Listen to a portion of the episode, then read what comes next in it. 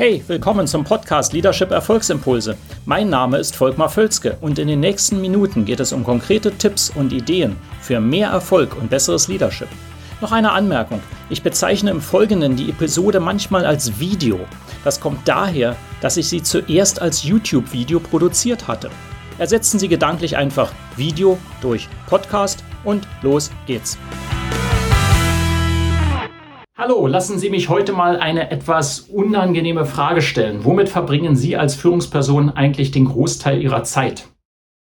Eine typische Frage, die ich natürlich auch im Coaching stelle. Und wenn wir das mal etwas aufschlüsseln, ist sehr häufig das Ergebnis, dass sehr viel Zeit mit operativen Themen verbracht wird.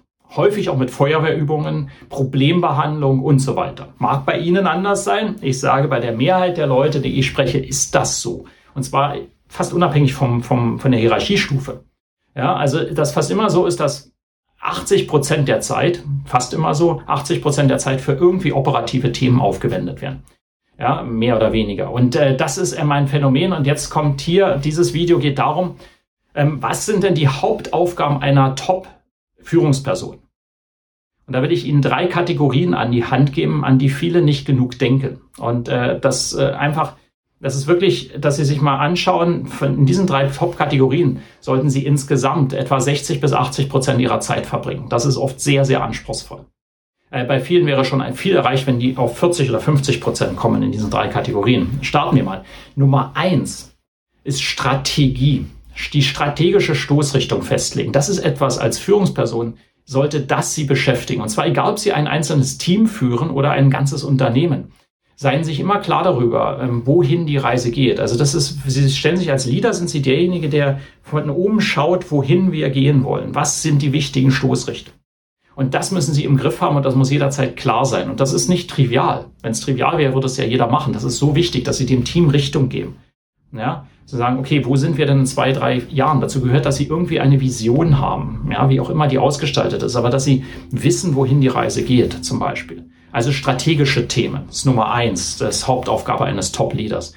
Äh, Nummer zwei, und das ist übrigens keine bestimmte Reihenfolge, die drei Punkte, die ich jetzt nenne, stehen nebeneinander. Der zweite Punkt, was Sie als Top-Leader ähm, auf Ihrer Agenda haben sollten, ist die Entwicklung Ihres Teams. Das ist etwas, was ich sehr selten sehe als spontane Antwort, wenn ich Leute frage. Ist aber so wichtig. Ähm, eine typische ähm, äh, Unter-Subfrage davon ist, ähm, wer ist denn, wissen Sie, wer Ihr Nachfolger ist? Wenn Sie ausfallen, wer ersetzt Sie sofort von einem Tag auf den anderen? Haben Sie ein, zwei oder drei Nachfolger, je nach Ihrer Position?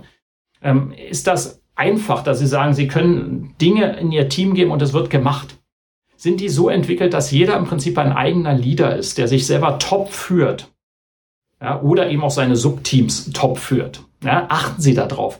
Die Leadership-Entwicklung Ihres eigenen Teams ist ein nicht einfacher Prozess und ein sehr wichtiger. Es fängt übrigens mit der Auswahl der Leute an, mittel- und langfristig, ne? dass Sie die richtigen Leute in Ihrem Team überhaupt haben äh, oder in Ihrem Unternehmen, dass Sie darauf achten und das entwickeln. Was hier wichtig ist, die Entwicklung Ihres Teams ist eine der Hauptaufgaben von Top-Leadern. Darauf wird extrem geachtet. Und jetzt kommt noch der dritte Punkt, was Top-Leader auszeichnet, und das ist ihre eigene Entwicklung. Und das wird oft völlig vernachlässigt. Wie viel Zeit und, und Energie investieren Sie denn darin, dass Sie selber weiterkommen? Ja, eine Indikation ist immer, wie viele Leadership-Bücher lesen Sie eigentlich so pro Quartal? Und es gibt diverse gute. Das ist auch eine Geschmackssache etwas, aber es gibt sehr viel Inputs. Entwickeln Sie sich da weiter, verstehen Sie Psychologie, wie Sie Leute beeinflussen können, wie Sie top produktiv sein können, wie Sie Strategien erstellen und so weiter und so fort. Es gibt ja ganz viele Themen dazu. Dass Sie so, dass Sie ihr, sich selber und Ihrem Team wiederum helfen können, besser zu werden.